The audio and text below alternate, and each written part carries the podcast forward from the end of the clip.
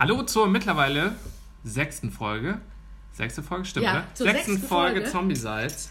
Äh, die bezaubernde Franziska und ich, wir sitzen hier am Tisch mit einer herrlich duftenden Tasse Ingwertee. Nee, was ist es? Doch, Ing- Honig-Ingwer. Honig-Ingwertee. Ganz was Feines. Ganz was Feines. Ja, ich finde. es, ist, es ist genau das Richtige für einen fast schönen Frühlingstag ähm, und, äh, und das Beste für äh, Franzis leichte, leichte Erkältung. Ja, leichte Erkältung. Das, ich bin das zweite Mal innerhalb von vier Wochen, hat es mich da niedergelegt. ja. Ich kann, heute ist der erste Tag, an dem ich tatsächlich überhaupt, wir haben den Podcast zweimal, zwei Tage, wir mussten zwei Tage nach hinten verlegen. Und ich höre mich an wie eine kleine Gießkanne. Franzi, sag mal, oh Lord, would you buy me a Mercedes-Benz? Oh Lord, would you buy me a Mercedes-Benz? Okay, ich dachte, dann war so, Also- weil, weil die Stimme so. Ich kann es so, Gießkanne, Gießkanne ich machen, warte. Oh, Allah, won't you buy me a Mercedes-Benz? Gut, ich bin froh, dass es nicht ganz so schlimm ist. Ja, Ähm, aber wir haben trotzdem, wir genießen diesen glücklichen Moment, hier Ja. äh, äh, weiter, äh, weiter quatschen zu können. Und das ist auch unser Thema. Wir haben aber gedacht, wir machen mal was ganz Tiefsinniges. Äh, wir sprechen über etwas, was uns alle bewegt, im tiefsten Herzen, äh, wonach wir alle streben. Der Amerikaner verfassungsrechtlich geschützt strebt nach Glück. Und das ist unser Thema. Glück ist auch nur ein Werbeversprechen. Darüber werden wir die nächste Stunde sprechen. sprechen.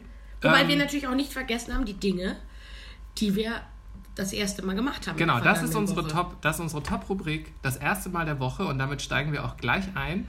Das Glück gehabt zu haben, etwas zum ersten Mal gemacht zu haben. Oh, sehr schön überge... Sehr, schön. übergeleitet, professionell. Wir werden langsam wie, das, wie im Radio. Also Ja. ich, ich finde, nach, nach mittlerweile sechs Stunden Übungszeit sind wir eigentlich fast perfekt. Wir sind fast perfekt. Also Franzi, hau raus. Was war dein erstes Mal der Woche?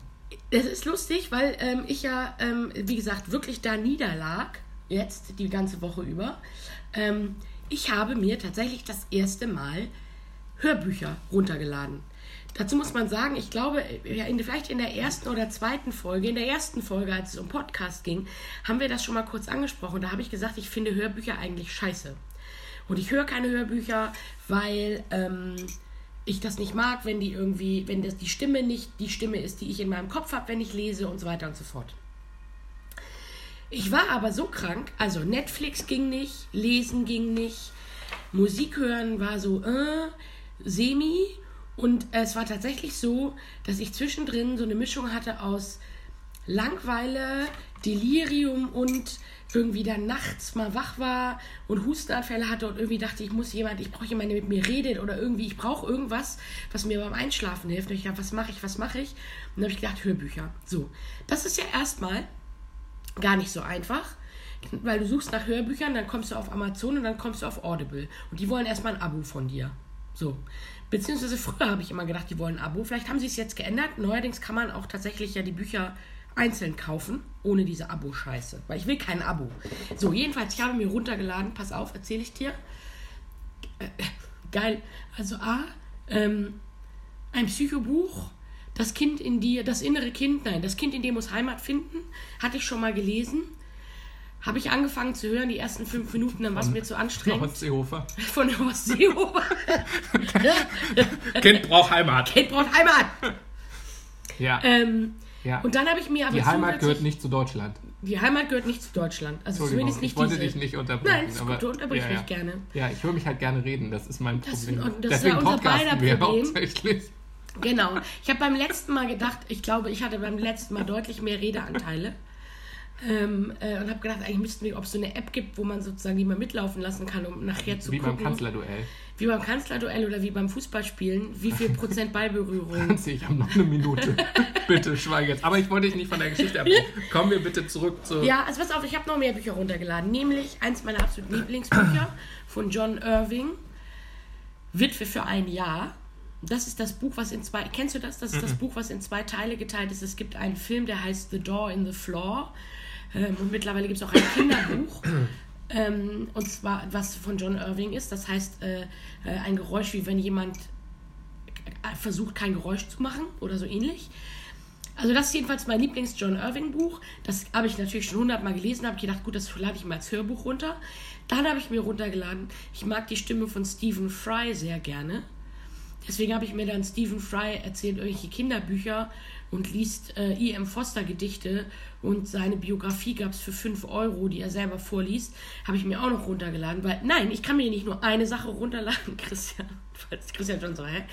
Und dann habe ich mir runtergeladen, weil ich das wusste, dass mich die Stimme nicht nerven würde, von Joachim Meyerhoff. Ach, diese Lücke, diese entsetzliche Lücke. Hast du die Meyerhoff-Bücher gelesen? Christian! Er schüttelt den Kopf. Warum nicht? Redest du jetzt nicht mehr mit mir? Mir, hat das die Stimme verschlagen. Also jedenfalls ich, ich ich finde, finde, wenn, wenn, äh, ich weiß immer nie, was zu antworten auf, äh, auf so Fragen wie, warum hast du das nicht Ich gelesen? weiß, weil es natürlich auch Unsinn und gemein ist. ja, Also, aber ich mein- meine, ich denke mal, ich möchte gerne alles gelesen haben Ja. und auf jede Also, Frage eine Antwort haben. Und deswegen, du merkst, ich unterbreche ja, dich. Ne? das macht nichts. Das Der Spaß. ist, ich habe dich jetzt unterbrochen auch. Ja. Also pass auf, um kurz zu machen, der Meyerhoff ist ganz toll und ich habe diesen Meyerhoff, das ist gar nicht der letzte, den letzten habe ich als habe ich als Buch, den muss ich noch zu Ende lesen, sondern das ist der, das ist die Geschichte, wo er, weißt du, wer Meyerhoff ist? Nein.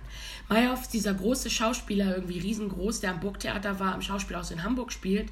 Und ähm, der hat diese, der hat Bücher geschrieben, sozusagen autobiografisch. Das erste heißt Amerika, da geht es um seinen Amerika-Austausch. Das zweite heißt, habe ich vergessen, da geht es um seine Jugend. Er ist nämlich aufgewachsen in der Kinder- und Jugendpsychiatrie in Schleswig, weil nämlich sein Vater da der Direktor war und die Villa war sozusagen auf dem Klinikgrundstück. Und das dritte ist eben dieses, was ich gerade auch als Hörbuch habe. Da äh, ist er nach München gegangen, direkt nach der Schule und ähm, wohnt bei seinen Großeltern und geht zur Schauspielschule. Und es ist halt so, dass diese Großeltern mich in ähm, Teilen von dem, was sie tun und wie sie sind, sehr an meine Hamburger Großeltern erinnert. Und deswegen gibt es, es gibt in diesem Buch immer wieder so Stellen, wo ich mich weggeschmissen habe, weil ich dachte, jo, also von morgendlichen Gurgel-Exzessen angefangen über, keine Ahnung, und ich war im Schauspielhaus, weil Herr Meyerhoff hat sozusagen dieses Buch live vorgelesen in mehreren Teilen. Und in einem Teil war ich im Schauspielhaus und das höre ich jetzt immer. Und ich muss sagen, damit kann ich umgehen, wenn ich krank bin. Dann geht Hörbuch offensichtlich. Aber auch nur, also ich merke schon, dass ich sozusagen zwischendrin abschweife mit dem Kopf und mich so einlullen lasse. Äh, so richtig, also so Hörbuch lesen, wie ich Hörbuch hören, wie ich lese, geht nicht. Es geht als Krankheitsdingsbumsi. Das ist Ja. das, was ich das diese Woche tatsächlich das erste Mal gemacht habe. Hörbuch. Im Vergleich zu äh, Klugmate, wie schneiden Hörbücher ab? Oh, besser. Weil Besser. sie haben schon, ja, weil sie haben schon was, also sie haben mir ja geholfen. So, weil wenn du so todkrank im Bett liegst und so Husten, einen Husten nach am nächsten hast und es ist nachts um drei. Nein, jetzt, Christian lehnt sich zurück und äh, will das. Ich habe den Mundschutz aufgezogen. Bah. dann ist das schon, ich brauche, hatte halt irgendwie das Gefühl, ich muss jemanden haben, der mit mir spricht oder irgendwie, ich brauche irgendwas, was, keine Ahnung. Und dafür, das war schon, schon in Ordnung. Also ich verstehe schon, warum Leute, ich habe das schon verstanden jetzt, warum Hörbücher, Leute Hörbücher hören. Ich muss das mal weiter ausprobieren. Ich bin mal gespannt, wie Witwe für ein Jahr, im Moment bin ich ja noch bei Meyerhoff, sind zwölf Stunden im Übrigen, wird noch eine ganze Menge dauern, äh, wie dann das John Irving Buch sozusagen mein Lieblingsbuch, eins meiner Lieblingsbücher, sich sozusagen dann als Hörbuch. Oder ob ich da nach fünf Minuten das teuer erstandene Hörbuch sofort wieder von meinem iPod runterlöschen muss. Ja, ansonsten, weißt du, was mir gerade einfällt, worüber wir uns noch unterhalten können? Aber gerade was das Thema Glück angeht, im Zusammenhang mit diesen Hörbüchern, ich habe ja so Bose-Kopfhörer, ne? hast du die auch? Diese Noise Cancelling? Christian, du musst nicht immer nicken, du musst schon Achso, ich muss was sagen, wir, wir machen, ja, wir machen ja einen Podcast. Ja, Ich weiß, wir unterhalten ich bin, ich uns bin halt zusammen. so in so, einem- in so einem Nick-Modus. Ja, ja, und außerdem Ja. äh, versuchst du gerade mich Es nicht zu so, unterbrechen. es ist, und es fällt mir schwer. Ja. Und es fällt mir schwer. Aber du ja? sollst mich unterbrechen. Mein, meine, mein Ego ist quasi schon quasi dabei, aus der Brust rauszuspringen. Weil ich will doch auch was sagen. Ja, aber ich wollte jetzt kurz mich Ja. mit dir unterhalten und eine Unterhaltung besteht aus zwei Leuten. Du darfst also auch was sagen. Diese, Latente Aggression, das macht mich ein bisschen unglücklich nun sag doch auch mal Jetzt sag was! doch auch mal was. Unterbrich mich doch nicht die ganze Zeit.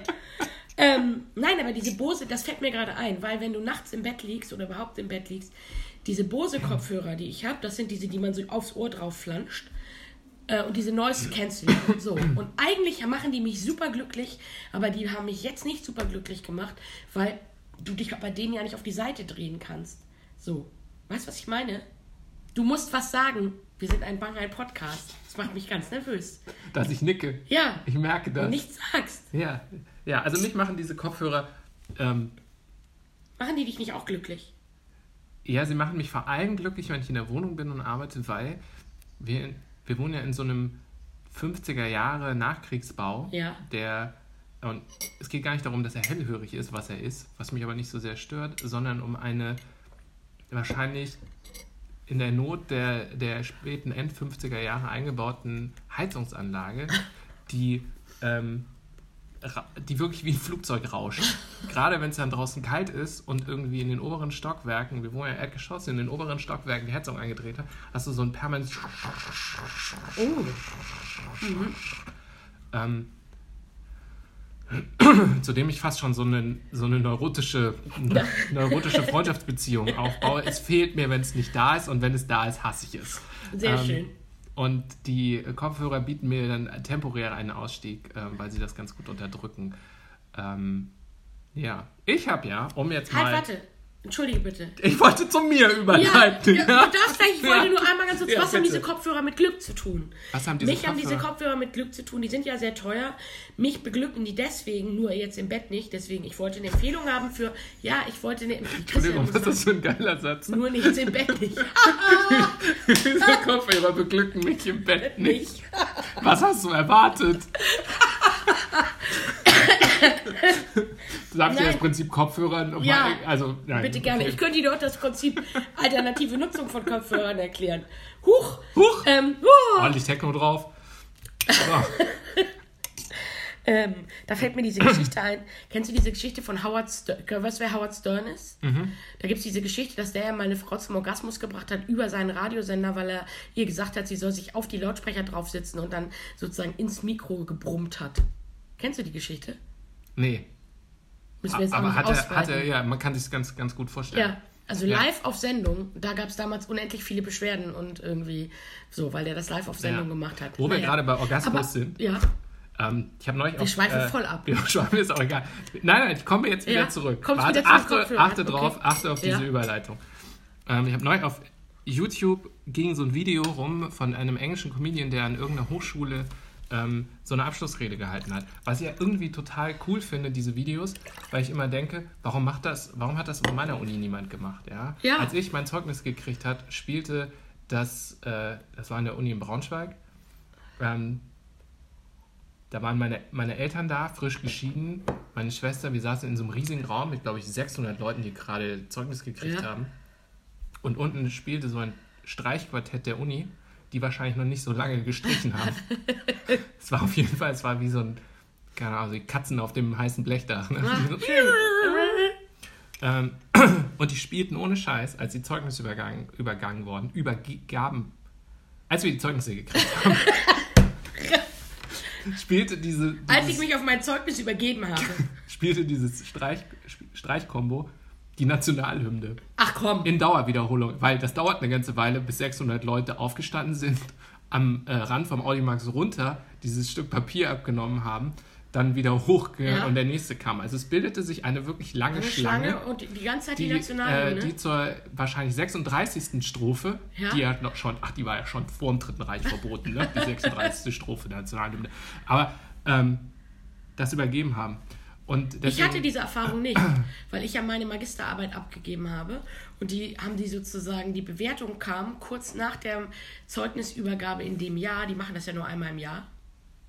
Oder damals war das in Lüneburg so. Und die nächste Zeugnisübergabe, also ich habe mein Zeugnis, das war irgendwie im Juni oder Juli und irgendwie meine Note kam im August. Das heißt, ich hätte dann im Juni darauf zu dieser Veranstaltung gehen können. Und da habe ich dann gedacht, nee, was soll das denn? Und was ich eigentlich erzählen wollte, Ja, bevor ich abgewichen bin zum Streichquartett, Wir- wir hatten war, war warum halt statt des Streichquartetts kein Prominenter da war, der uns irgendwelche tollen Lektionen fürs Leben gegeben hat. Ja. Und jetzt habe ich auf YouTube oder Facebook ähm, diesen Plattformen, die einen konstant unglücklich machen, wie die Forschung belegt, ähm, gesehen, dieser Comedian, der eine Rede hielt ähm, und vor Studenten sagte irgendwie seine zehn, zehn Regeln zum Leben. Und eine davon war zu sagen, Glück sei wie ein Orgasmus.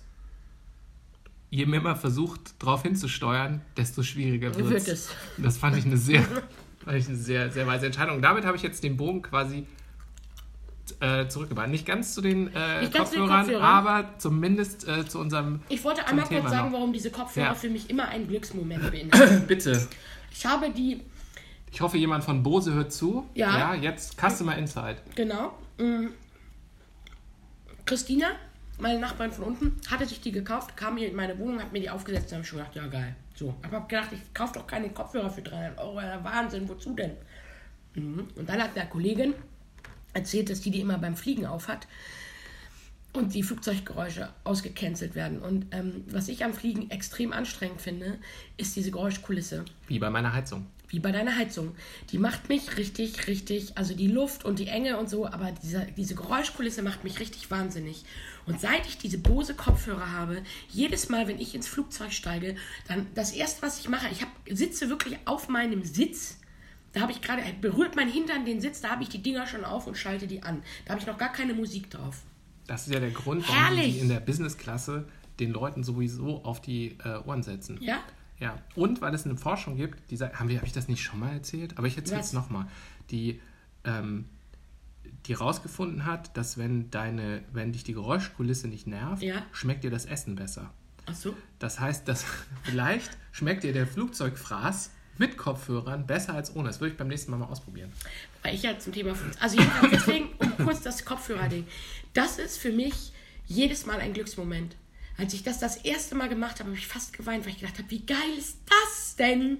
Und jetzt ist es tatsächlich so, da denke ich jedes Mal, ich setze mir die auf und habe jedes Mal einen tatsächlichen Glücksmoment, weil ich denke, ach, schön. Und dank der großartigen Unterstützung der Firma Bose verlosen wir heute unter allen Hörern keinen Kopfhörer. Musst du dir halt selber kaufen. so, Ähm, Aber ich möchte die hier gerne nochmal an, an, anprangern, wollte ich sagen. Ich prangere die an. Äh, die Bose-Kopfhörer, die sind super. Und Bose, wenn ihr mir welche zur Verfügung stellen wollt, zum Beispiel in ihr oder irgendwelche, die man nachts tragen kann, damit man sich auf die Seite legen kann. Sowas könnt ihr nochmal zu ihr. Penner. Nein, und auch ohne, dass man sich die Ohren wehtut. Dann gerne. Hier, bitte in meine Richtung senden. ja, ja. So, das war die Kopfhörergeschichte und Glück. Das wollte ich doch kurz mal sagen. Sehr schön. So, Christian, jetzt kommst du, jetzt darfst du mir erzählen, was du zum ersten Mal gemacht hast. Ich habe zum ersten Mal ein, und ich habe hier mir ein Foto gemacht, damit ich das, äh, ein Kunstdinner gemacht. Ach. Also nicht selber gemacht, sondern ich war Teil davon. Ich war letzten Freitag, hatte ich Termin in Berlin und habe mich, Du Hipster. es kommt noch hipsteriger, warte erst mal ab. Und habe mich danach mit äh, meinen besten Freunden, Jungs, Kumpels, äh, in Berlin getroffen, abends. Und wir waren zusammen essen. Ähm, und zwar in einer, ähm, in einer, einer Galerie, Schrägstrich, Restaurant, Schrägstrich, Dinner, Party Location. Also Berlin-Mittiger geht kaum. Das heißt irgendwie Sagreus ähm, wird betrieben von einem, wie sollte es anders sein, von einem Schwaben, ein schwäbischer Koch, der irgendwie eine, äh, in Berlin-Mitte, das ist äh, Brunnenstraße irgendwie direkt irgendwie am Rosenthaler Platz, also der, der quasi dem, dem Hipster-Fokalpunkt, Ja. ähm, diese, diese Galerie hat, also Ja. so ein Raum, Heidenheim, ähm, jetzt gell? gell, ähm, mit, mit einer Küche Ja. und da drin Ausstellungen macht und jeweils zu der Ausstellung ein passendes Menü äh, zelebriert und dann sitzt man so an langen Tischen mit den anderen Leuten, die dazu kommen und isst dieses Menü, so eine acht Gänge ähm, und mit Wein und so. Fand ich auch irgendwie ganz lustig, passt zum letzten Mal zum Altwerden. Ne? Früher hast du dich durch Berliner Bars gesoffen, jetzt triffst du dich zum acht Gänge Menü in der Kunstgalerie. In der Kunstgalerie. Ähm, Heidenheim, jetzt Zettel. War ganz interessant, Der weil Spätzlefresser, gell?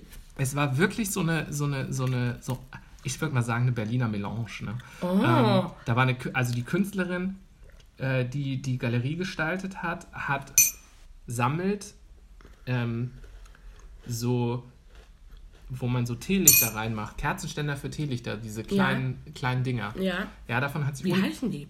Tee- Teelichterkerzenständer. Teelichter, Ich weiß Kerzenständer, es diese, diese kleinen, also wie so Ich kleine Gläser, ne? Die man so, kleine Gläser, bunt und die du im 100er-Pack bei Ikea kaufen kannst. Genau. Und sie sammelt quasi von all denen immer nur eins, Mhm. aber in der, in der Vielfalt. Und ihr, ihr künstlerischer Anspruch ist, die Einzigartigkeit in der Masse zu zeigen. Also zu sagen, jedes von diesen, sie hat es dann erklärt, oder hat der Koch, der hat es erklärt, jedes von diesen einzelnen Teelichtern, und das ist schon sehr, jetzt kommt sehr Mhm. arty, ne? Jedes von diesen einzelnen Teelichtern gibt es millionenfach, aber in ihrer Sammlung nur einmal. Das heißt, es ist eine Einzigartigkeit in der. Genauso habe ich auch geguckt. Denn vor allem, Nein. weißt du, was ich geil finde? Sie nennt sich Künstlerin und verkauft das als Kunst. Das ist auch völlig in Ordnung. Nein, es darf, kann auch Kunst sein. Ja, nein, ja, also es kann auch Kunst. Es, es ist Kunst auch, ist Kunst und alles ist andere ist andere. Es geht mir gar nicht darum zu zweifeln, ob es Kunst ist oder nicht. Ich finde die Frau super schlau, weil andere Leute, die ja, sammelt und ihre Sammelleidenschaft, die normalerweise ja nur Geld kostet, macht sie sozusagen wiederum zu einem Kunstwerk Ja. und verdient dann damit ja. Geld. Auf jeden Fall hatte sie Finde ich dann, war das geil. halt alles der Raum ausgestattet mit so bunten Lichtern, die irgendwie mit so Kabeln und LEDs irgendwie be- beleuchtet wurden. Ähm, dann saß da ein großer Tisch und da saßen dann irgendwie, ich würde mal sagen, 25, 30 Leute. Und das drumherum. Kunstwerk waren aber sozusagen, oder die Kunstwerke waren ihre gesamte. Die Kunstwerke war die Anordnung dieser Lichter mit diesen Elektrokabeln und irgendwie Mhm. Ach so, da waren nicht mal in, den, Teelichter in, den, in den Farben. Nee, ich glaube, wenn du jetzt 400 Teelichter in so einem kleinen Raum anmachst, dann Wird's wird es warm und der Sauerstoff geht schnell runter. So, So, schade. und, das wäre auch ein lustiges Äh, Experiment. und der Koch hat dann dazu ein Menü kredenzt, wo sozusagen auch jeder, jeder Gang etwas Einzigartiges hatte, aber gleichzeitig dann eine Komponente im nächsten Gang auftauchte, um zu zeigen, dass auch da es eine Massenkomponente gibt. ja, Naja, aber jetzt erzähl äh, bitte war- mal die Gänge. äh, war wahnsinnig lecker. Äh, Ich kriege die Gänge kriege ich jetzt gar nicht mehr Nee, wahrscheinlich alle hör auf. zusammen. Das hasse Ähm, ich. Ich muss immer wissen, was es zu essen gab. Und Ja, die einzelnen okay, ich Gänge. versuche, ich versuche die einzelnen Gänge zusammenzukriegen. Ähm, Zumindest ein paar. Es war für einen wahnsinnig lustig, weil er jeden Gang insofern erklärt hat, wie er mit der Ausstellung, mit anderen Ausstellungen Ja. und mit diesem künstlerischen Ding zusammenhängt. Also hast du deinen Teller bekommen und der schwäbische Koch neu stand, stand dann im Raum. Hatte Schwäbisch geschwätzt, gell? Nehmen wir so einen ganz leichten Dialekt, ne? So Ah. einen, dass du auf der Straße in Mitte nicht gleich auf die Fresse kriegst, aber wo man noch ein bisschen hören kann, dass Wo das Schwäbisch das, rauskommt. das Schwäbisch ich kommt. grüße hier mit meiner schwäbischen Familie. Und Gell? das Lustige war, er hat es dann so mit Enthusiasmus und, und Energie erklärt, dass wenn er fertig war, war der Gang halt kalt. Es war ein vorzüglich herrliches, äh, herrliches Dinner, aber es war halt leider kalt, weil jedes Mal so viel erzählt hat. Und ich immer so gedacht habe, so mit, mit dem Erfüller gesagt, kann ich jetzt, kann ich jetzt? Ich würde, ach nee, doch noch nicht, er ist noch nicht fertig. Aber, nein, er ist immer noch nicht fertig. Und Ähm, keiner von euch, ihr wart alle zu nobel, um sozusagen zu sagen, Alter, wir essen jetzt mal, wir hören dir zu, während wir essen. Ich glaube, er hat mit was geworfen. Messer, Meinst du? Teelichtern. Ja, ja. Das. Oh. Und es war, es war auch irgendwie, es wäre auch irgendwie respektlos gewesen. Also er hätte, man hätte es ihm danach vielleicht sagen können, ich finde es jetzt auch, ich will es jetzt auch nicht äh, kaputt. Nein, vielleicht war es auch ja nur, nicht- wir vielleicht war es auch kalte Küche und ich habe das nie mitgekriegt. Ach so. Ähm, aber das die Essen war sensationell, trotzdem war das Essen sensationell Ja. gut. Also, Das hast du mir ähm, immer noch nicht erzählt, was es gab. genau, ich denke es die ganze gab- Zeit an Spätzle mit Soße jetzt. Nein, nein, nein, es waren acht sehr feine, äh, sehr feine Gänge. Ähm, es gab zum Beispiel, also die Höhepunkte, die mir einfallen, war ähm, eine, so, eine, so eine klare Suppe mit Safranklößen. Äh, Dann Uh. gab es irgendwie ein, äh, so eine Maispoulade gefüllt mit einem Bittersalat. Das waren quasi irgendwie Dieseln oder irgend so ein Zeu- Grünzeug, was halt wirklich so eine richtig kräftige Bitternote hatte. Ne? Sowas, was total in Vergessenheit gibt es heute äh, gar nicht mehr. Also es waren schon sehr besondere Sachen am Ende. Ein französischer Reiskuchen, also es war quasi wie Milchreis, ähm, zu einem Kuchen gebacken mit noch einer mit so einer Soße noch dazu und, und so, einer, so einer dicken Ei, Ei karamellisierten Zucker. Ah. Sensationell. Also es war wirklich sensationell. Es wäre noch sensationeller, wenn er ein bisschen weniger drüber erzählt hätte. Aber das war, ähm, das war das. äh, Und da war jetzt, um mal Ja. zum Thema zu, also um, um sozusagen unsere beiden Themen zu verbinden, Ja. hat dich das glücklich gemacht? in dem Moment ja. Also ich glaube nicht das Essen, sondern es war einfach so der Moment mit guten Freunden. Mit guten Freunden. Ein Abend unter Freunden. Oder das ist, könnte so der Einstieg ins Musikantenstadel. Ja, hallo, meine lieben Hallo. Freunde. Wir haben heute einen Abend unter Freunden hier. Und wir haben als erstes die Wildecker Herzbuben und die Kasseler Spatzen. Aber sag mal, gibt es ein Essen, was dich glücklich macht? Weil wo wir bei Schwaben sind, also weil der Koch schwäbisch war, und Essen kann ja wahnsinnig glücklich machen. Ich bin ja sensationell begeistert. Ich liebe diesen, Schwäb ich weiß nicht, ob du das kennst, schwäbischen Salatteller. Das sind diese, wenn du, wenn du im Schwabenländle in den Gasthof gehst, kriegst du eigentlich immer ja so einen Salat dazu, zu deinem Essen. Und das ist ja dann so ein Teller, wo sozusagen in der Mitte und oben drauf ist sozusagen grüner Salat ähm, oder grüner Salatmischung und auf dem Teller sind dann verschiedene Salate. Also schwäbischer Kartoffelsalat ist eigentlich immer dabei. Das ist der, den man nicht mit Mayo macht, sondern mit Brühe. Äh, dann irgendwie äh, Möhrensalat, Rettichsalat, Gurkensalat, weiß ich auch immer. Also du hast so ein, so und ich liebe diesen schwäbischen Salat, der macht mich glücklich. Bei meiner Schwester in der, im Nachbarort gab es einen Gasthof, die haben leider zugemacht, die, diese Menschen. Und die hat, ihn, hat selber ein Gemüsebeet gehabt im Garten und hat diesen Salat aus diesem, dieser schwäbische Salat, jedes Mal ich da war, ich fand das, ach, das letzte Mal war ich da im Oktober oder äh, im September, als Fiona, meine Nichte, auf die Welt kam. Und da haben meine Eltern dann erzählt, dass die jetzt zumachen und dann waren wir da nochmal. Da habe ich fast geweint. Da habe ich zu der Frau, ich habe vergessen, wie sie heißt, Frau Haas, habe ich gesagt, als ich mich verabschiedet habe, ich gesagt, ganz ehrlich, jetzt ich gehört habe, dass sie zumachen. Das ist ganz schrecklich. Ihr Salat. So. Deswegen, aber das macht mich jedes Mal, wenn ich daran denke. Und jedes Mal, wenn ich so einen richtig geilen schwäbischen Salatteller kriege, da möchte ich durchdrehen. Macht mich ganz glücklich. Gibt es irgendein Essen, was dich glücklich macht? Hm. Blutwurst. hm.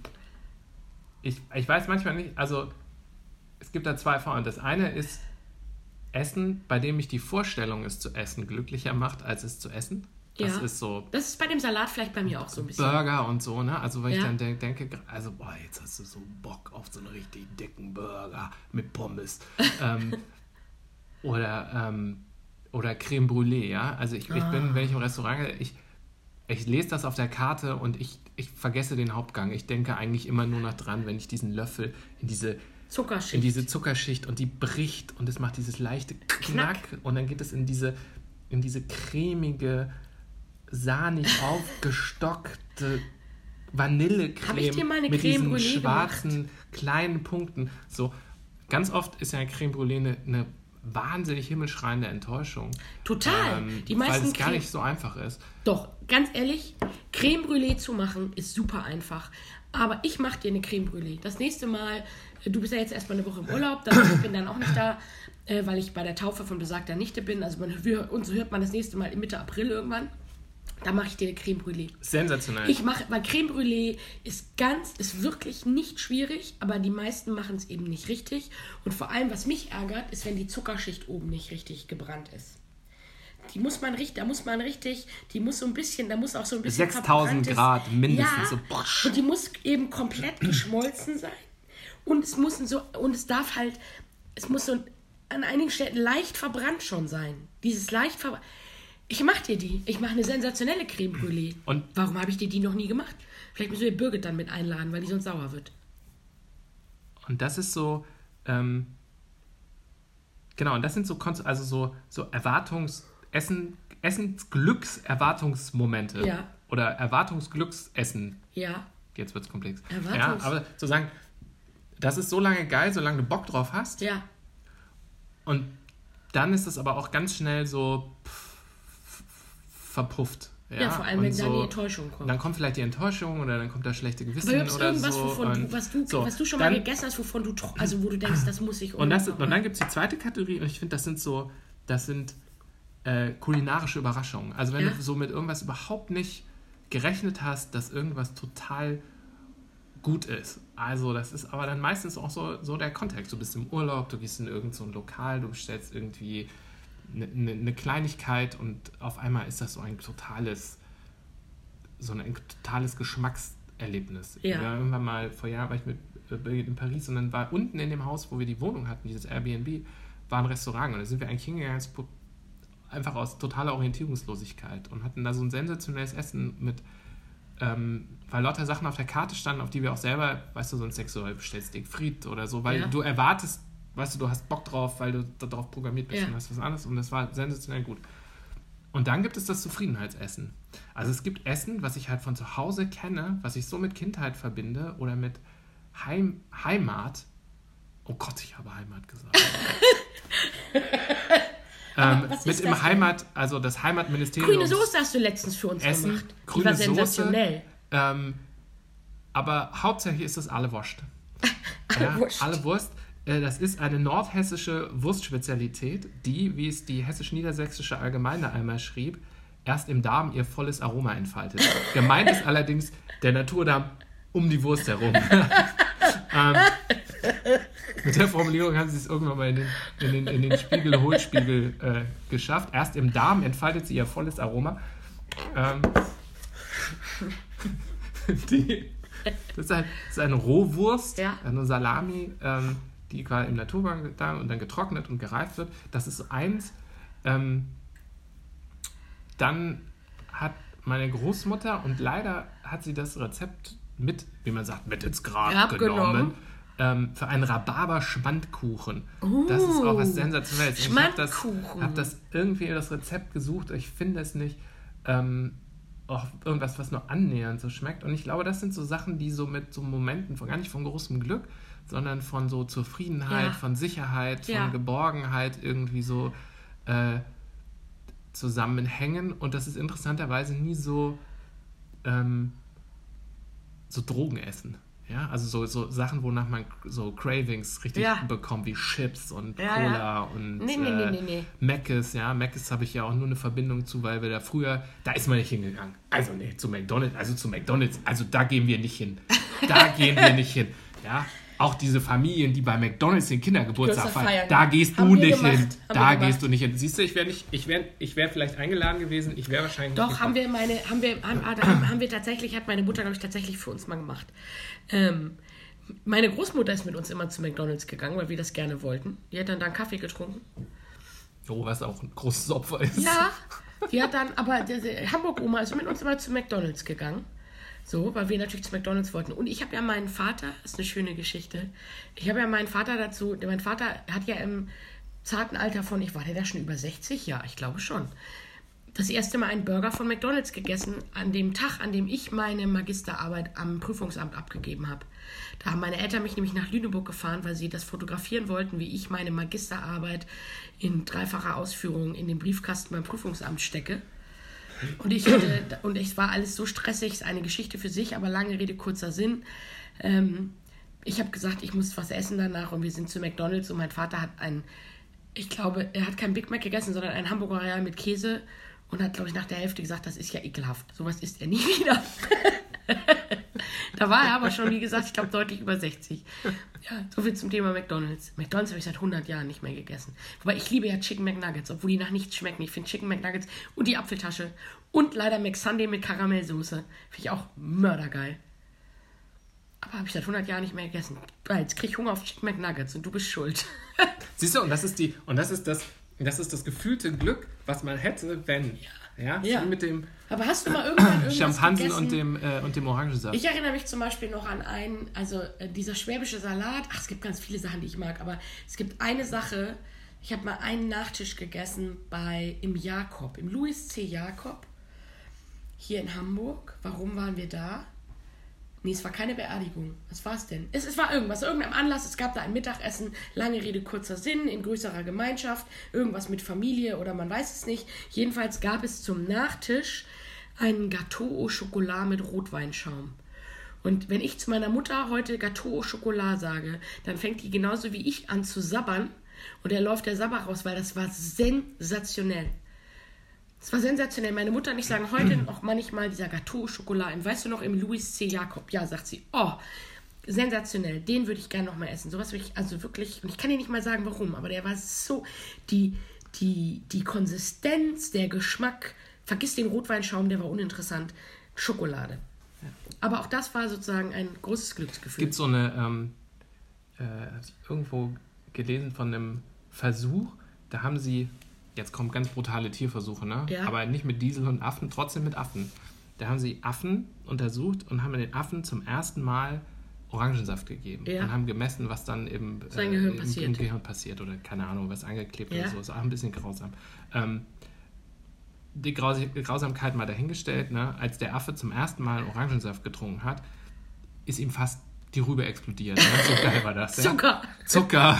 Frucht, ja, sonst musst du irgendwie 80 Orangen essen, um irgendwie auf, dieselbe, Ja. auf diesen selben Rums zu kommen. Ja. Ja. Ähm, und was sie dann aber festgestellt haben, über die Zeit, ne, wo der Orangensaft kriegt, dass der Peak, den er dam damals hatte, ne, bei weitem nicht so hoch war, wie der Peak, den der Affe hat, wenn er daran denkt, dass er jetzt gleich Orangensaft bekommt. Kommt. Ja, stimmt. Also die. ich bin mir ähm, ziemlich sicher, der Gâteau Schokolade würde mich heute enttäuschen. und, und, und das ist, glaube ich, dieser, das ist, das ist dieses, das ist dieses verrückte, äh, dieser, dieser verrückte Glücksmoment, ist zu sagen, da ist etwas, das ist gut, das prägt dann so wahnsinnig, dass, dass du danach dahin strebst und, dir, und, und quasi die Erwartung viel geiler ist als das Ziel. Also wir sind, und wenn wir quasi unser Gehirn wie bei Affen sind, sind wir auf die Enttäuschung vorprogrammiert. Ähm, wa- was, was evolutionär total, total Sinn macht, weil als Ego-Sammler ist ja auch irgendwie blöd, zufrieden zu sein. Zu sagen, oh, jetzt habe ich drei, drei Haselnüsse gegessen, Die waren lecker. die waren lecker, bleib ich halt hier sitzen. Ne? Also ich glaube, es ist so eine Evolution, evolutionäre Unzufriedenheit, die Und kennst du das? Hast du so Beispiele, was du dich an was erinnerst? Nicht nur Essen. Allgemein, bei mir fällt gerade eins ein. Mein Bruder und ich waren früher mal irgendwann im Heidepark Soltau, als wir noch Kinder waren mit der Schule. Und sind irgendwann, es war alles langweilig. Vielleicht war es auch nicht der Heidepark, sondern der Hansapark, ist auch scheißegal. Jedenfalls war irgendwie, jetzt an dem Tag war nicht viel los. Irgendwie, ich weiß gar nicht, wo unsere ganzen Klassenkameraden waren. Ist auch scheißegal. Wir waren, mein Bruder und ich waren ja eine Zeit lang in derselben Klasse. Und ähm, jedenfalls sind wir Achterbahn gefahren. Und es war so leer, dass wir immer, wenn wir fertig waren mit Achterbahn fahren, ganz schnell einmal raus rum, drumrum gerannt sind und bevor das Ding wieder losgefahren ist, schon wieder in dem Wagen drin saßen. Das haben wir drei oder vier Mal gemacht und dann hat der Typ, der da die Achterbahn bedient hat, gesagt, ganz ehrlich, bleib doch einfach sitzen. So. Und dann sind wir sitzen geblieben und dann sind wir wirklich, ich weiß nicht, zwei Stunden lang Achterbahn gefahren. Und wir fanden es Astronautentraining. Es war mördergeil. Und dann war ich Jahre später, und mit Jahre später meine ich 15 Jahre, 20 Jahre, nochmal im Hansapark oder Heidepark und habe gedacht, oh, es war so geil. Und bin Achterbahn gefahren und fand es ehrlich gesagt null geil. Fand es nur schrecklich, weil ich natürlich mittlerweile erwachsen war und irgendwie, keine Ahnung, rattel, rattel und irgendwie, also es war nicht halb so geil. Das ist so, weißt du? Also, Und ich glaube, dass man versucht halt so Kindheitserinnerungen dann zurückzuholen. Ich hatte das jetzt, ähm, ich habe auf Twitter gelesen, da hatte jemand gepostet, dass es die Zeichentrickserie Mask Ja. aus den 80ern jetzt bei Amazon Prime gibt. Und ich habe schon zurückgeschrieben und gesagt, wie geil ist das denn? Mein Wochenende ist gerettet. In meinem Kopf ging schon, von wegen der Prägung, schon die, die, äh, die Titelmusik. Ja. Da, da, da, da, da, da, da, Mask oder so. Ne? Also ich, jetzt, jetzt in dem Moment kriege ich es nicht mehr zusammen. Ich wollte gerade sagen, das hörte sich eher an wie Das war ne, ne, Batman. ne, ne, ne, ne, ne, ne, ne, ne, ne, Batman, das war Batman, aber jetzt habe ich gerade einen Blog im Kopf. Auf jeden Fall habe ich das habe ich das als Kind geliebt. Das war auch so eine, so eine Zeichentrickserie zu so einer Spielzeugserie. Ne? Da gab Mhm. es halt dann so Plasterautos und da hast du drauf gedrückt und aus dem äh, Sportwagen wurde ein Flugzeug und aus dem So wie äh, He- He- He- He-Man. ja nur ohne die Muskel Ja, ohne ja. diese homoerotischen Muskelpakete, mit denen meine Eltern nicht umgehen konnten. Ähm, Skeletor. Skeletor, das war halt so ein bisschen, das war zu gruselig. Shira, Princess of Power. Mask kam später und die haben schon marketingtechnisch einige Lehren draus gezogen. Die haben nämlich auf den Verpackungen die Waffen, die die hatten, immer als Forschungsinstrumente. Also ich hatte so einen Truck, da waren so zwei riesige Raketen, Ja. so, äh, so Nordkorea-mäßige Ja.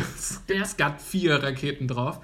Ähm, die waren aber, die konntest du dann, hast du einen Knopf gedrückt, dann sind die mit so einer Feder einmal durch den Raum geschossen Ah. worden.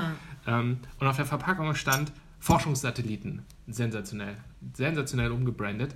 Ähm, wir haben Krieg gespielt und meine Eltern dachten, es Für geht die, nach für, die, Stanford. für die Eltern der, für die Eltern der, der für die Eltern Nachkriegsgeneration der Nachkriegsgeneration. hieß es Forschungssatellit. Statt, Hieß es äh, Forschung. Geil. Genau, aber weil sie auch die Zeichentrickserie nicht, da wurde halt der, mit den Forschungssatelliten ordentlich Löcher in die Wände gesprengt. Egal. Ähm, auf jeden Fall habe ich es dann geguckt, nachmittags, ähm, was bei meiner Frau allerhöchstens Augenrollen hervorgebracht hat. So, was, ist, zu. was, ist denn mit dir, was ist denn mit dir los? Ähm, Wie viele und Folgen? es war eine ganz und dann habe ich noch so zwei so durchgeskippt, so mit so in diesem 10, Ja. 10 Sekunden Vorspielmodus.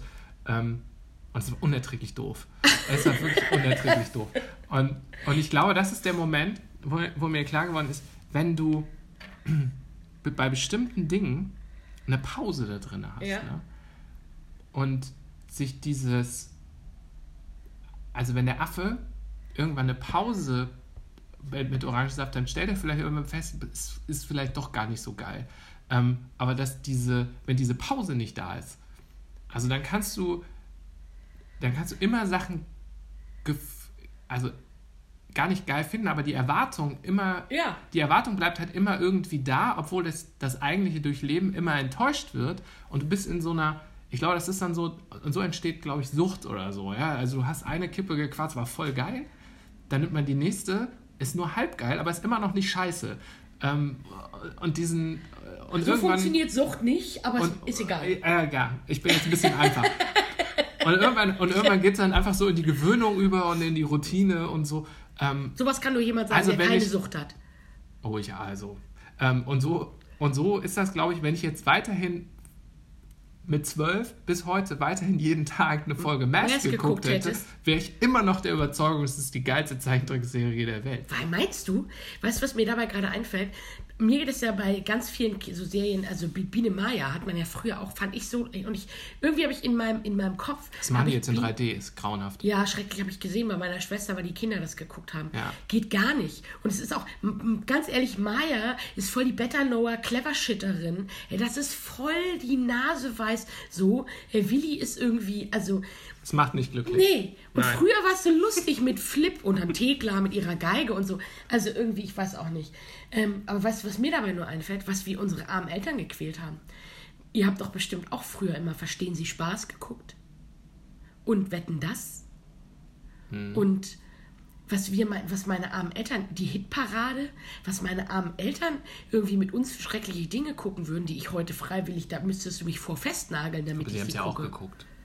Ja, aber wir fanden es als Kinder so toll. Meinst du, der, die Eltern fanden es dann auch toll? Ich, bei Wetten, das bin ich mir dann nicht so sicher. Also ich glaube, das, das fand man halt einfach Früher gut. war das halt gut mit Frank Elstner und Thomas Gottschalk und so. Das gebe ich ja, mag ich ja noch zugeben. Aber Ich glaube, halt, dass manchmal dieses, das Angebot dann auch diktiert, was man gut findet. ja, vielleicht, weil es gab Ähm, halt auch nichts anderes. Stimmt. So, was einen dann irgendwie, äh, ja, Ja.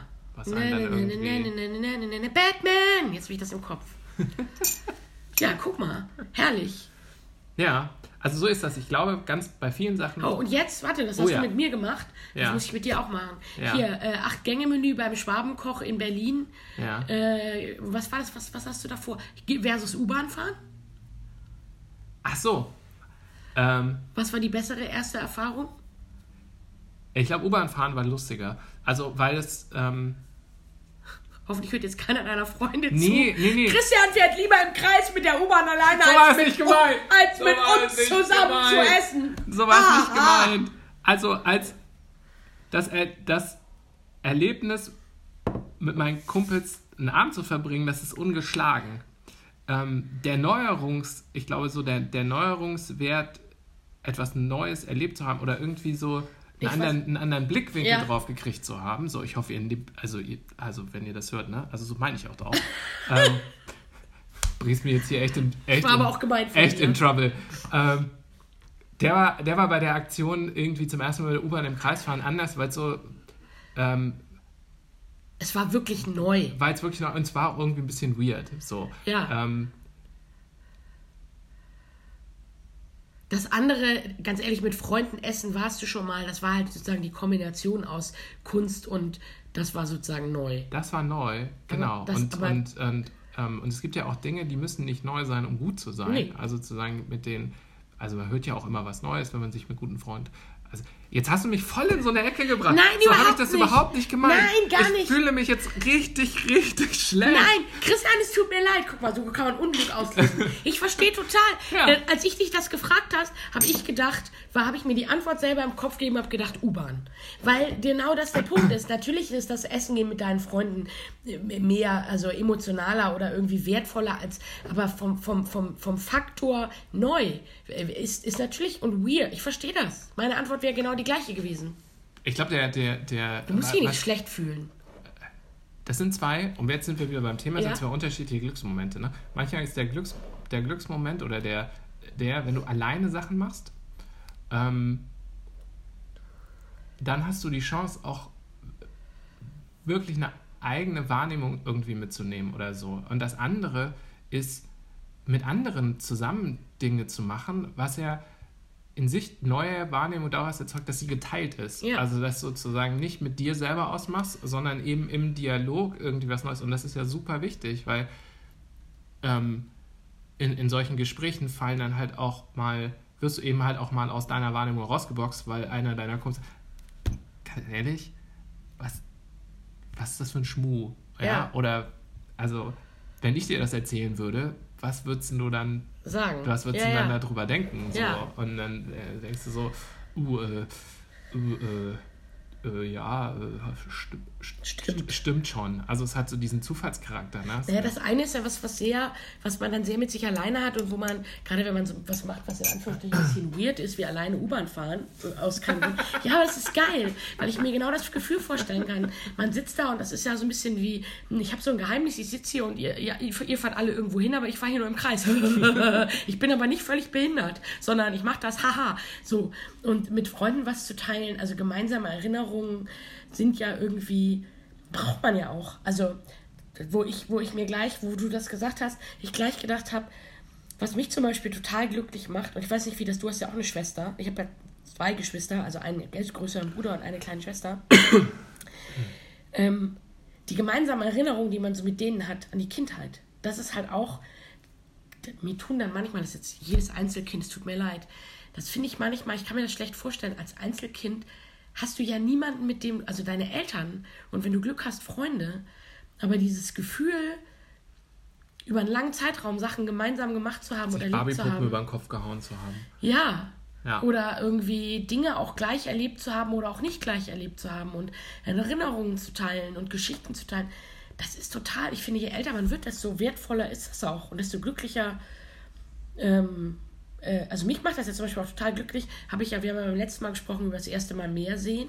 Und da habe ich ja schon erwähnt, dass wir jetzt immer einmal im Jahr alle zusammen, also mit meinen Eltern und die Geschwister, an die Ostsee fahren. So, und ich finde das ganz toll.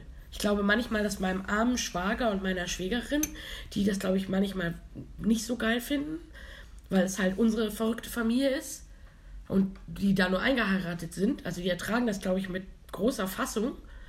Aber mein Bruder und meine Schwester und ich finden das, glaube ich, mördergeil, weil es so ist wie früher. Ja. Nur ein bisschen anders. Und was ist das Werbeversprechen? Wir haben ja vorhin Von gesagt, Glück. Glück ist ein Werbeversprechen, auch nur ein Ja. Werbeversprechen. Wo ist das Werbeversprechen?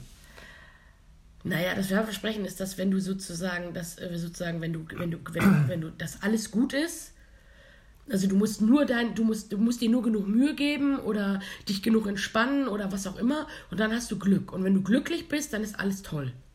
So, und das ist ja Quatsch, weil, also das stimmt schon, aber dauerhaftes Glück würde nicht funktionieren. Das ist ja dieses, ne, gut gibt es nur mit böse, Glück gibt es halt nur mit Leid. Wenn ich nur glücklich bin, dann empfinde ich das ja irgendwann nicht mehr als Glück. Also der Witz an Glück ist ja, dass du eben nicht die ganze Zeit glücklich bist, weil sonst ist es nicht was Besonderes, sondern normal. Meine Oma hat immer gesagt, wo immer nur die Sonne scheint, ist meistens Wüste.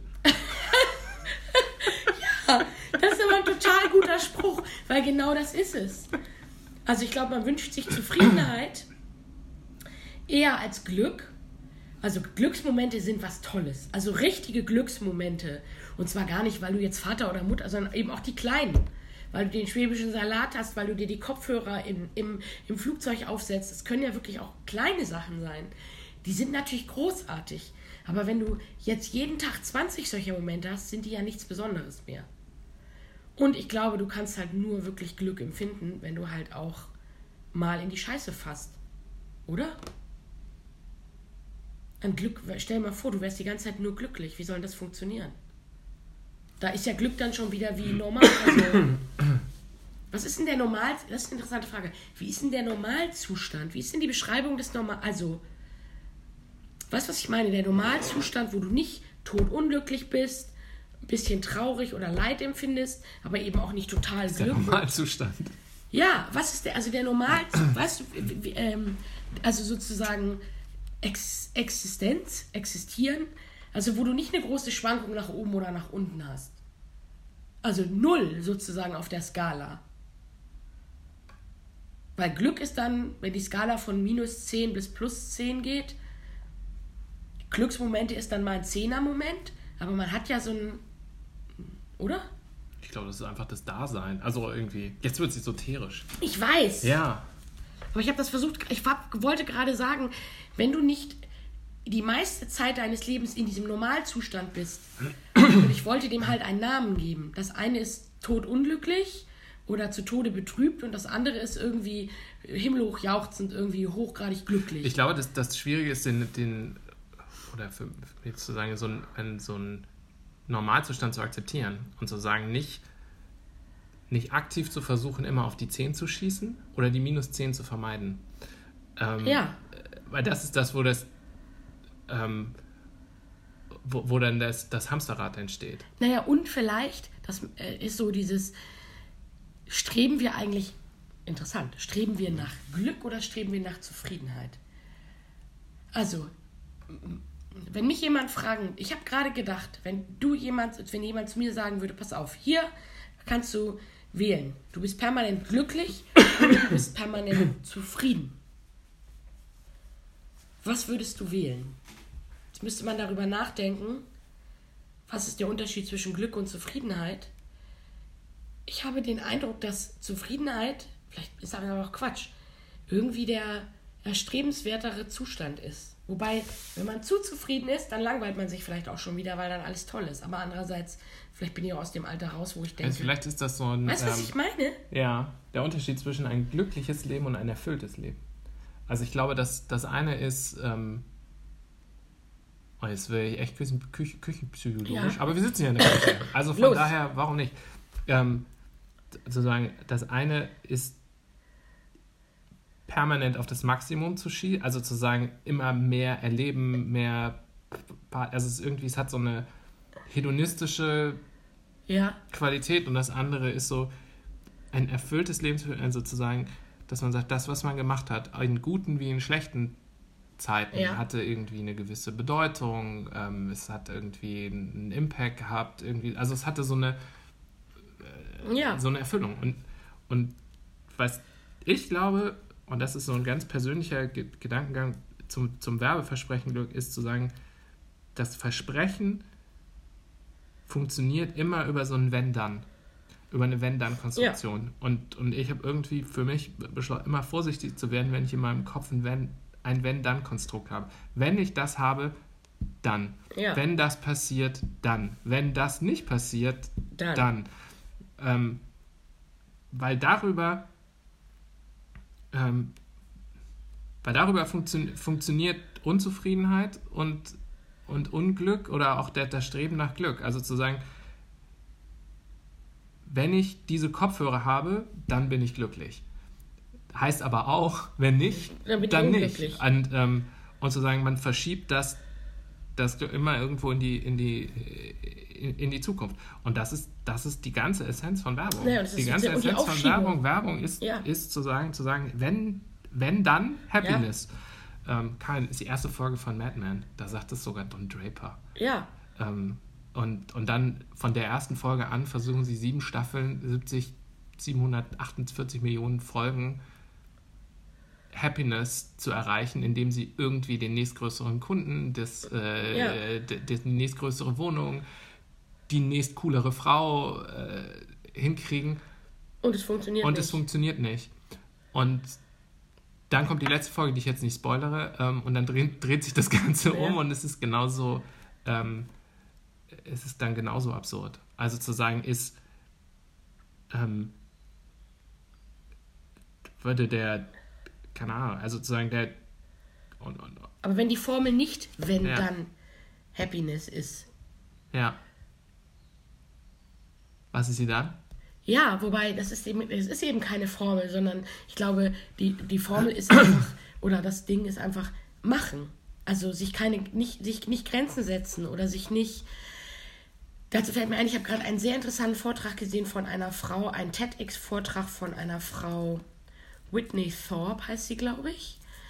Ähm, äh, eine, sehr, ein, eine sehr dicke Frau, die berühmt geworden ist oder Berühmtheit, äh, eine gewisse Berühmtheit erlangt hat, weil sie ein Video veröffentlicht hat oder ein Video von ihr veröffentlicht wurde namens Fat Girl Dancing, wo sie sozusagen mit so einem dünnen Tänzer irgendwie so einen Hip-Hop-Tanz und danach, keine Ahnung, so. Und alle darüber irgendwie geredet haben und wie lebensfroh sie ist und tralala und wie toll und sie dann irgendwie so eine Reality-Sendung bekommen hat, irgendwie My Fat Fabulous Life und so weiter und so fort. Die hat diesen TED-Talk gehalten, wo sie darüber geredet hat, dass sie ihr ganzes Leben lang sich immer geschämt hat schon als, zu Zeiten, als sie zehn oder jünger war in der Grundschule, äh, haben, haben ihr irgendwelche Jungs hinterhergerufen, sie wäre fett, aber wer sie's, war sie es zu dem Zeitpunkt gar nicht. Und sie hat sich immer geschämt und hat sich immer sozusagen verbo Dinge verboten zu tun. Und hat irgendwann festgestellt, irgendwie hat dann zugenommen, weil sie äh, aufgrund einer Erkrankung und irgendwie äh, seelische Probleme und also das ist ja immer eine Mischung häufig. Ähm, und dann jedenfalls hat sie irgendwann und hat ganz viel nicht mehr gemacht und hat, war irgendwie totunglücklich und hat irgendwann gesagt, ich mache jetzt äh, ich, ich höre damit jetzt auf. Ich höre jetzt auf, mich zu schämen für den Mensch, für, für, dafür, dass ich dick bin. Sonst bin ich das so und ich mache jetzt einfach alles. Und dieses, die hat eben auch gesagt, dieses, das haben ja ähm, dieses, wenn, wenn ich erst dünn bin, dann ne, bin ich glücklich. Wenn ich erst, ich kenne das von mir auch, ist völlig egal, ob ich 10 Kilo mehr oder weniger wiege. Ich bin gleich unglücklich oder glücklich im, so, mein Glück oder Unglück hat damit nicht wirklich was zu tun, sondern hat ganz andere Faktoren, die einen Einfluss auf Gewicht haben, aber so. Und ich glaube, das sind diese falschen Kausalitäten. Ne? Ich habe ja. irgendwann mal, und da ist mir das, also ich kann mich an den Moment erinnern, wo, wo mir das mal, ähm, wo mir das bewusst geworden ist. Ich habe vor, ah, es ist schon eine ganze Weile her, da habe ich in einem Café gesessen mit jemandem, der war Marketingleiter in einem Startup. Ganz junger Typ. Ähm, vielleicht erinnert sich derjenige, der das jetzt hört, dran, aber ich werde es jetzt nicht erzählen. Ähm, und der war total mit den Nerven runter und sagte mir, wenn ich jetzt eine Marketingmaßnahme gefunden habe, die für uns richtig gut funktioniert, dann kann ich mich entspannen. Ha. Ähm, halbes Jahr später war durchgebrannt. Also aus, fertig, ne? Ähm, und ich habe das selber erlebt, als ich, ne, ich habe, ähm, äh, als ich jetzt nach dem Studium angefangen habe, wollte eine Doktorarbeit schreiben, habe ich gedacht, wenn ich, wenn ich das grandios hinlege, dann mache ich Karriere beides, also das eine hat nicht geklappt, bei dem anderen zumindest ganz gut, bisher, so im Maßen. Aber, ähm, und damals habe ich gedacht, naja, wahrscheinlich ist manchmal die Kausalität, die man im Kopf hat, genau falsch rum. Ähm, zu sagen, vielleicht wenn er sich entspannt, kann es sein, dass du, die, dass du den Kopf weit genug aufmachst, ähm, um irgendwie was um die Lösung zu um finden. die Lösung zu finden. Weil manche Sachen kannst du halt irgendwie nicht mit Denken lösen, was für mich schwerfällt, weil ich Sachen gerne durchdenke und viel und gerne denke. Willkommen im Club. Und immer mehr zum Punkt kommen, dass wahrscheinlich Denken manchmal gar nicht hilft, sondern dass man sich hinsetzen muss und es beobachtet. Also wie man beim Meditieren seine Emotionen beobachtet, ja. wie man bei einem Problem einfach mal beobachtet.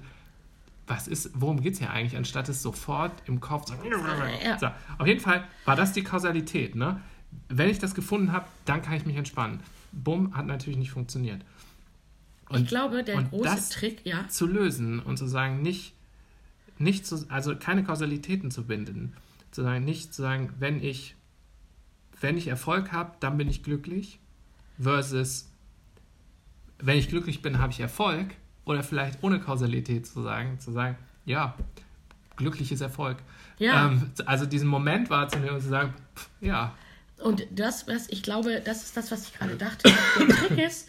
Und falls irgendjemand weiß, wie es geht, kann er mir gerne sagen, wie es funktioniert. Ich arbeite daran. Loslassen. Ich glaube, der Trick ist, hätte der Marketing-Mensch losgelassen und gesagt, ich kann da jetzt auch nicht, ich, guck mal. Kein Wenn dann. Das ist ein bisschen wie mit dem Parkplatzlied bei mir. Das ist ja eine, eine der wenigen Sachen, wo ich tatsächlich richtig losgelassen habe. Kennst du das Parkplatzlied? Ja, ne? Mhm, ja, ja. Ähm, ne, diese Kannst Nummer. Kannst du mal ich, singen?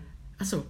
Ja, ähm, mein kleiner grüner Parkplatz, ich bin hier. Mein kleiner grüner Parkplatz, komm zu mir. Hey Parkplatz, komm mal rüber, komm mal ran. Ich bin da, ich brauch dich, komm ran. Und so weiter und so fort. Manchmal beschimpfe ich den Parkplatz auch und sag, du kleine Bitch, mach dich frei, zeig dich, ich bin hier. So. Und äh, für diejenigen, die nicht wissen, was das Parkplatzlied ist, das erzähle ich jetzt nochmal ganz kurz, nur damit alle denken, was Ja. die alt ist, verrückt. Ich kriege immer überall einen Parkplatz. Ich wohne in einem Stadtteil in Hamburg, wo man kann nicht gut Parkplätze bekommt. Ich fahre auch samstags in die Stadt, ich fahre in die Oper, ich fahre überall mit meinem Auto hin, weil ich immer einen Parkplatz bekomme, weil ich das Parkplatzlied habe und ähm, deswegen weiß ich, dass ich immer einen Parkplatz bekomme. Und seitdem muss ich es eigentlich nicht mehr si- singen, weil ich äh, sozusagen den, den, ich hatte diese Angst, keinen Parkplatz zu bekommen, habe ich losgelassen und deswegen kriege ich immer einen. So, egal wo ich hinfahre, ich kriege immer einen Parkplatz und meistens direkt vor der Tür. Ich will samstags ins Alsterhaus, da fahre ich irgendwie in die Stadt und denke, oh, ich brauche einen Parkplatz und dann parke ich hinterm Alsterhaus. Weil vor dem Alsterhaus gibt es keine Parkplätze. So, es funktioniert immer. Weil ich losgelassen habe. Und ich glaube, loslassen ist der Punkt. Ich glaube, die, die Sachen, ich glaube, wenn man loslässt, dann kommen sie. Aber loslassen ist halt schwierig. So, wenn man Sachen wirklich, wirklich will. Das war so tiefsinnig, ich nicke wieder. Ja, du nix wieder. Ich nicke wieder. Ja, aber das Aber ist, stimmt. Ja, Ja. aber nein, das ist so ein und äh, loslassen. Man sagt das immer so, du musst loslassen. Lass es so los. Das ist ganz doll schwierig. So, weil du dich ja natürlich verabschiedest und irgendwie ähm, äh, von Dingen oder irgendwie nicht mal Verantwortung abgibst, sondern dich rein entspannen musst, im Zweifelsfall in eine Situation, die völlig unentspannt ist und äh, wo du Dinge auf dich zukommen. Also, naja, und, und der Rat, ne, jemandem zu sagen, lass los, ist total bekloppt. ja. Also sozusagen, wenn derjenige das wüsste, würde er es ja machen. Ja, Ähm, und das ist wie mit den, das ist wie mit den Schwangeren. Ich habe ja Freundinnen irgendwie, die äh, auch äh, zum Teil ähm, Schwierigkeiten hatten, Kinder zu kriegen. Äh, dieses Gequatsche immer mit, ja, du musst dich nur entspannen. Ja, danke. Außerdem finde ich, ist das so, das verteilt die Schultern auch immer so auf die Leute. Ja, du hast dich nur nicht richtig entspannt. So, hättest du dich richtig entspannt, hättest du mal locker. gekriegt. Hättest du dich ein bisschen locker gemacht, hättest du keinen Burnout gehabt. Hättest du, hättest du, hättest du. Das ist so, wo du so denkst, ja, witzig. Witzig. Mach doch selber. Ich meine, wenn wir alle, wenn das so einfach wäre, sich zu entspannen, ne, wären wir alle schon im Nirvana. So, oder? Ich finde, entspannen und mal locker, mach dich mal locker. entspann dich mal. Ist ungefähr, das ist die, äh, Entspann dich mal, es besorgt bei mir sofort dafür, dass ich jemand auf die Fresse hauen will. Das ist genauso, wenn Leute zu mir sagen, das ist ja das Lustige, wenn Leute zu mir, das ist ein bisschen anders, aber wenn Leute zu mir sagen, richte dich nicht auf. Da kriege ich Zustände, weil ja, man muss dazu sagen, ich weiß nicht, ob die Zuhörer das hören, aber ich meine, du kennst das von mir. Ich bin ja ein relativ emotional, also ne, das ist, ich bin sozusagen mit Leidenschaft dabei. Das heißt, man denkt, wenn ich sozusagen in Diskussionen bin oder rede, glaube ich, gibt es Leute, die ganz häufig denken, ich würde mich schon aufregen, weil ich so leidenschaftlich dabei bin. Und ganz häufig ist das so, wenn Leute zu mir sagen, richte dich nicht auf, du musst dich nicht aufregen, bin ich noch total tiefenentspannt. Ich war einfach nur mit Leidenschaft dabei. Deswegen hasse ich das, wenn Leute das zu mir sagen. Weil die nicht wissen, wie das ist, wenn ich mich wirklich aufrege. Christian, guck mich an so. ich glaube, genau das ist der Satz, den du dann sagen möchtest. Sag? Du möchtest nicht wissen, wie das ist, wenn Ich ich, sag mich wirklich aufrege. Ich sag dir dann. Ich sag, ich bin Weißt doch du, ganz ruhig. Du, Ich bin ganz ruhig. ja, ich sag dann, ich bin doch ganz ruhig. Du willst nicht wissen, wie das ist, wenn ich mich wirklich aufrege. Dann sagen Ja. dir die meisten Leute, nee, möchte ich nicht. Ich sag, nee, glaube ich dir. Willst du auch nicht. Weil dann werde ich böse. So, wie sind wir jetzt darauf gekommen? Was hat das mit Glück zu tun? Ich finde, manchmal sich aufregen macht auch glücklich, aber sich entspannen macht auch glücklich. Herr. Ja, zumindest zufrieden. Ja. Ich Zumindest plapper, ich, ich zufrieden. plapper gerade, Zumindest zufrieden. weil hab, ich so ähm, abgewichen bin. Das macht nichts. Abgeschwufen. Wie sagt man? Abge abgeschweift. Abgeschweift. Abgeschwiffen. Abgeschwiffen. Abgeschwiffen. Abgeswiffert. Abgeswiffert. Wir sind abgeswiffert. Wir sind abgeswiffert. Und, wir äh, swiffern es mal wieder rein. Staubig. ich habe, ähm, um äh, da, da nochmal hier so ein ähm, Ja? neulich ein Buch gelesen, ähm, das heißt äh, The Power of Meaning, ist so ein richtig so Chaka American. Ja. Ähm, aber mit einer schönen Prämisse ähm, ist die Autorin hat gesagt, naja, die ganze jahrelange Glücksforschung und Positive Thinking und so hat ja nicht unbedingt dafür, dazu geführt, dass die Leute glücklicher Nee. geworden sind, sondern eigentlich hat es den Druck erhöht, glücklich sein sein, zu zu, müssen. müssen. zu sagen. Und das ist, glaube ich, genau der Punkt, warum Teenager äh, frustrierter werden durch Social Media, ähm, weil alle irgendwie den Druck machen, wer kann eigentlich breiter grinsen in seinem Leben? Wem scheint die Sonne heller aus dem Arsch? Ja. Ja. Ähm, und würdest du es immer noch tun, wenn du es nicht Instagrammen könntest? Ähm, und, und was sie, was sie raus, also sie, also macht, oder, oder die Argumentation, die sie führt, ist zu sagen, genau die, es ist nicht Glück, es ist Zufriedenheit, also ein erfülltes Leben und das hat, äh, und das hat irgendwie vier, vier Säulen oder so. Da kann man jetzt sagen, ja, ist immer ein bisschen abstrakt. Also, und die vier Säulen ist, dass du dir die richtige Geschichte erzählen kannst über dich selber, dass du ungefähr weißt, was du über dich erzählst, dass du ein, irgend so eine, eine kleine Bestimmung hast. Und das kann das sein, wie ich bin gut zu meinen Kindern, ich weiß nicht, ich drehe die Firmen, ich drehe Firmen auf 180, ich, also irgendwie so ein, Ja. so ein Ding. Ähm, warte, ist ein, zwei, die, dass du irgendeinen so einen Moment hast von Selbstvergessenheit. Also irgendeine eine Tätigkeit, eine, ein Moment, wo man sich selber mal, also sozusagen am Meer stehen, aufs Wasser gucken und so sagen, Podcasten. alter Schwede, bist du klein. Meditieren, äh, äh, ich habe das dann, ich habe es manchmal beim Aikido, wenn du so durch die Luft fliegst und Ja. einfach merkst, so, hm, scheiße, jetzt nichts mehr mit Ja. Kontrolle. ähm, und das Und? letzte habe ich vergessen. Ähm, ist bestimmt wichtig. Oh, jetzt wollte ich klug klingen, jetzt habe ich, aber ich habe es wahrscheinlich noch nicht zu Ende gelesen. Nein, ähm, ich habe es wirklich vergessen. Die letzte Säule. Ich werde dir die letzte Säule nach. Ja, reich die doch bitte nach, die letzte Genau, Säule. das ist quasi mein Cliffhanger. Ja, ich lasse euch mit der letzten Säule zu einem, dem letzten Schritt zum zufriedenen Leben alleine Ja. da draußen. Hättet ihr das gewusst? Hättet ihr das gewusst Jetzt müsst ihr mindestens zwei Wochen warten. und müsst zwei Wochen weiter Ja, warte mal, unglücklich, zwei Wochen. unzufrieden und frustriert in, durch euer Leben streiten. Wann seid ihr aus dem Urlaub wieder da? Äh, nächste, nächste, nächstes Wochenende. Also dann, dann ist Ostern und dann irgendwie nach Ostern. Genau, und ich fahr, bin sozusagen, Ja. fahr Ostern zu meiner Ja. Schwester und bin dann, komme dann in der Ja. Äh, übernächsten Woche Ja, für alle, die das hören, wir haben übrigens äh, ein Hochsicherheitssicherheitssystem in unserer, in ja, unserer ja. Wohnung. Ich habe Nachbarn, äh, die stehen mit einem Baseballschläger äh, bereit. Und, einen und. Videoüberwachung Ja, und so, alles installiert. Ähm, genau. Wir werden äh, in, in, äh, in Also ihr müsst Glück zweieinhalb beziehungsweise drei Wochen warten. Wo in, fahrt ihr hin? In, in, in Südfrankreich. Das Ach, stimmt, ihr fahrt immer nach Nizza. Südfrankreich. Ja, wir sind in Nizza und gestern habe ich zur, äh, zur Einstimmung haben wir äh, über den Dächern von Nizza, Nizza von Oh. Hitchcock gesehen. Ja. Mit Cary Grant und, äh, Grace äh, Kelly. Grace Kelly, die ja quasi gleich in Südfrankreich geblieben ist Ja.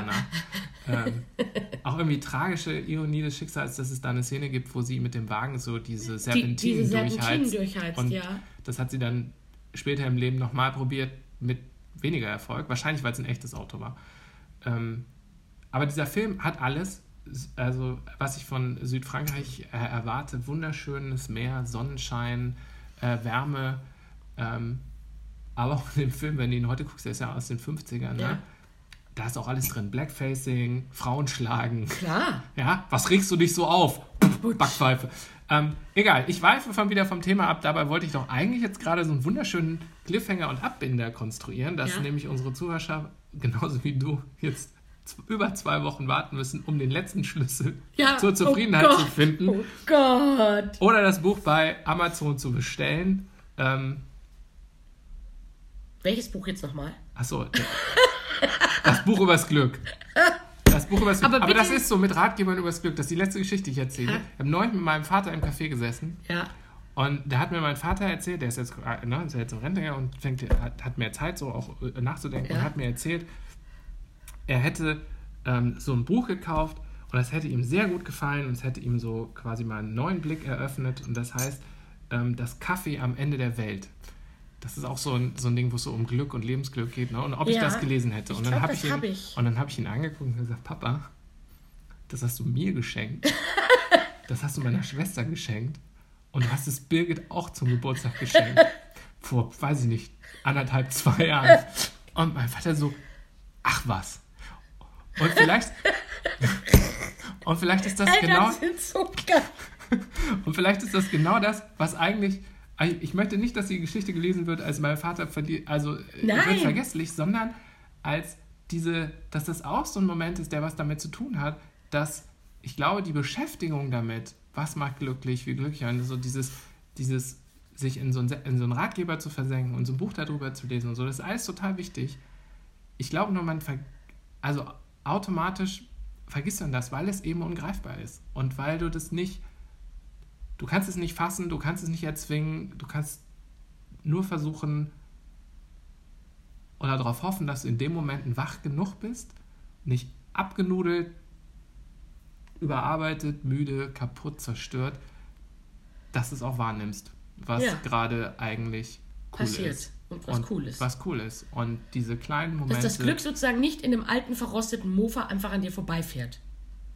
Genau. Ja, dass du weißt, wenn es da ist. Ja. ist wie so eine. Dass du so sozusagen eine, den Motor knallen hörst, wenn es kommt und ist wie die Nachbarskatze, die ab und zu vorbeiguckt und äh, in die du sie- scheißt. in den Garten scheißt. Und wenn du sie. und wenn du sie nicht ab und zu mal in den Garten scheißen lässt, dann ist es halt nicht da. Und damit enden wir jetzt. und wünschen euch einen schönen Sonntag. ja.